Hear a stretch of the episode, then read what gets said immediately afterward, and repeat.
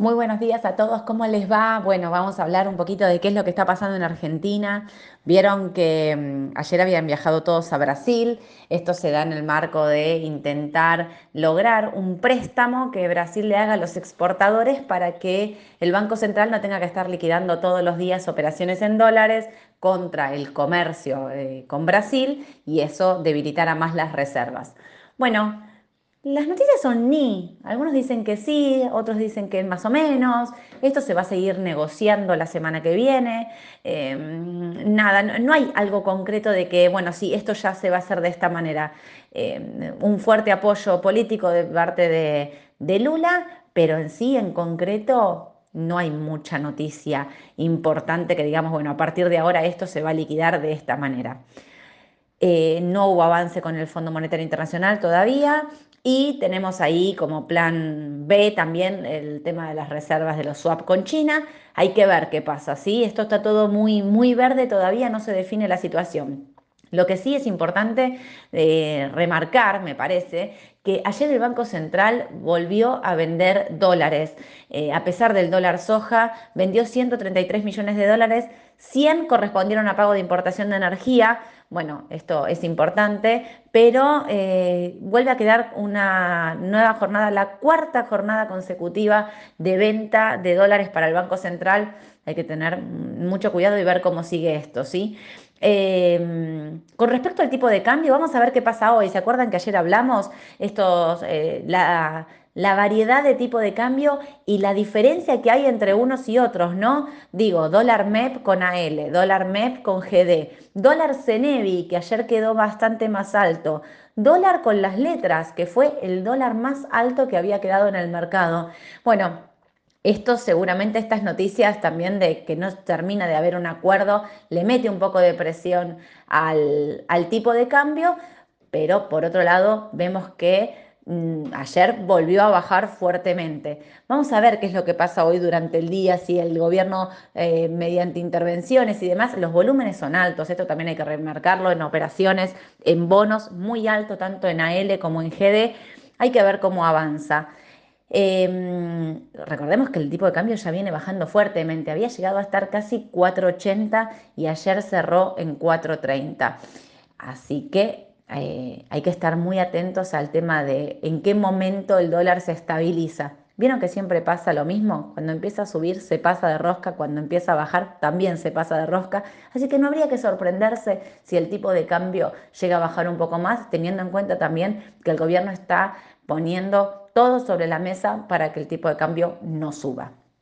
Eh, bueno, eso por Argentina. Hay que estar alerta, saber cómo sigue, cómo sigue el mercado. Afuera ya abrió, los bonos estaban ligeramente positivos y las acciones tenemos un mix. Algunas bajan, otros suben. Los bancos estaban bajando alrededor del 1, 1,5 aproximadamente. Baja IPF casi el 2%, corta los 10,70 y empieza a ser un numerito importante. Cuidado, puede ir a buscar 9,80 si sigue con esta baja. Y Tenaris está ahí agazapada. Hoy en algún momento estuvo en 26.88. En este momento está clavada en 27 dólares. Bueno, vamos a seguir de cerca también qué es lo que pasa con el petróleo en el mundo, que está bajando, que siguió bajando las expectativas de hoy de, en Estados Unidos, de vamos a ver qué hace Powell, si sube la tasa estos 25 puntos y qué es lo que dice, más de la suba o no de estos 25 puntos que ya estarían descontados para el mercado, ver ¿Qué es lo que dice y lo que hace si el mundo entra en recesión, o sea, Estados Unidos está en recesión? ¿Qué piensa él de la economía? ¿Qué piensa de acá en adelante? ¿Seguirá manteniendo la tasa, subiendo la tasa o frenará y tendrá una, una política económica más laxa con respecto a la tasa? Bueno, vamos a ver todo esto. Otra cosa importante, Vista vuelve a bajar, 1,79 abajo, la veo en este momento, 19,74 hay que estar muy atentos a todo lo petrolero, sobre todo lo petrolero. Un dato que me parece muy importante también es, ayer em, hubo una, no, sé si decirlo atentado, pero hubo ahí una cosa que pasó em, con respecto al presidente ruso Putin. Eh, hubo un, dron que explotó en el Kremlin. Bueno, Rusia dice que no se va a pronunciar, otros dicen que fue un, atentado para querer matar al presidente ruso, que fue Ucrania atentos a lo que pasa eh, con, eh, con estos conflictos entre Rusia y Ucrania a nivel mundial, también con respecto al petróleo, ¿sí? Muy atentos a ver cómo responde de esta manera. Y bueno, tengo para decirles que ayer llegaron los balances, que el balance que vino muy flojo fue el de AMD, que está bajando casi un 8%, y esto se ve en el que el fabricante de chips pronosticara ventas trimestrales por debajo de las estimaciones debido a un mercado de PC débiles. Esto es lo que dijo.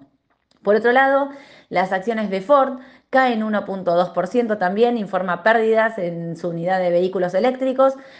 había tenido dos ingresos, dos balances sólidos, ¿eh? pero bueno, en este no pudo. La acción que cae también es Starbucks. Eh, la cadena de café decidió no levantar su guía para el 2023, incluso tras superar las ganancias trimestrales. Así que estaba bajando. Em, todos atentos a lo que haga Powell hoy a la tarde, ¿sí? Me parece que el mercado va a definirse por ese lado. Eh, los índices están neutros, ni positivos ni negativos, están neutros. Em, y ver qué es lo que pasa, sobre todo en lo que diga Powell. Sí, vamos a estar concentrándonos en eso y mañana lo vamos a estar analizando en la mañana del mercado con Edu para contarles todo. Em, mando alerta de Tenaris por cualquier cosa, ya lo saben, y en un ratito también les mando, ayer dijimos los temas de los dividendos de Cresud y mm, los dividendos de Cresud, que dije que los mandaba por WhatsApp. Así que en un ratito les preparo y les mando todo. Que tengan un excelente día. Chau, chau.